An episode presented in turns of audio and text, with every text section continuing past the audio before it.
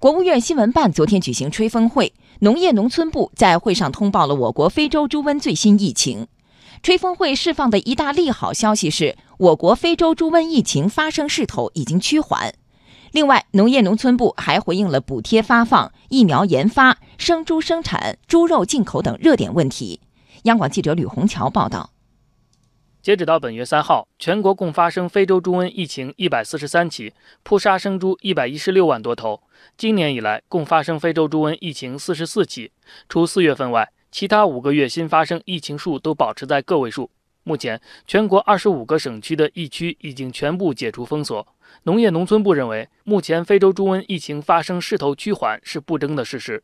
但也有人担心是否有疫情瞒报现象。对此，农业农村部副部长于康震回应：“我们也监测到网上的一些舆情，说我们在疫情报告方面呢渠道不通畅，有些人了解到的，或者是看到的，或者怀疑的一些疫情没有得到证实。那么我们的态度是，对于网上有关疫情这些信息，我们也在逐一核查，在疫情报告上，或者说在疫情瞒报的问题上，坚决做到零容忍。”为应对非洲猪瘟，我国对因疫情防控而扑杀的生猪给予补贴，但有一些小养殖户反映一直没有拿到补贴，不知道是否跟补贴政策有关。而于康震强调，从补贴政策上看，大小养猪场并没有任何区别，不论大猪场、小猪场，也不论猪场的所有制性质，在补贴政策上是一视同仁的，没有任何区别。在补贴的操作层面，去年我们补贴结算是一年结算一次。今年我们进行了改变，缩短了结算的周期。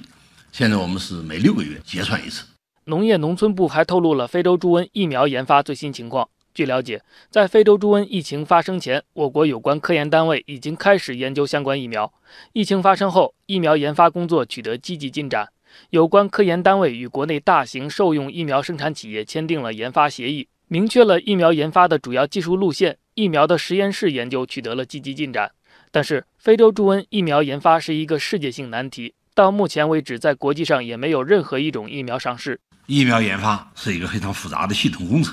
特别是对疫苗的生物安全性啊要求非常高。所以，尽管我们有了好的起步，但是成功研发出安全、有效、质量可控的非洲猪瘟疫苗任重道远。目前我无法给出下一步非洲猪瘟疫苗研发的时间表，这是科学研究，无法给出时间表。受非洲猪瘟疫情和猪周期叠加影响，我国生猪生产持续下滑。根据对四百个养猪县的监测，五月生猪存栏环比下降百分之四点二，同比下降百分之二十二点九；能繁母猪存栏环比下降百分之四点一，同比下降百分之二十三点九。针对这一形势，农业农村部将加快稳定和恢复生猪生产，对调出大县的规模猪场开展临时性生产救助，加强信贷担保支持。落实种猪场和大型规模养殖场贷款贴息政策，进一步完善能繁母猪和育肥猪政策性保险，组织专家和技术人员深入养殖一线，推广高效实用饲养技术，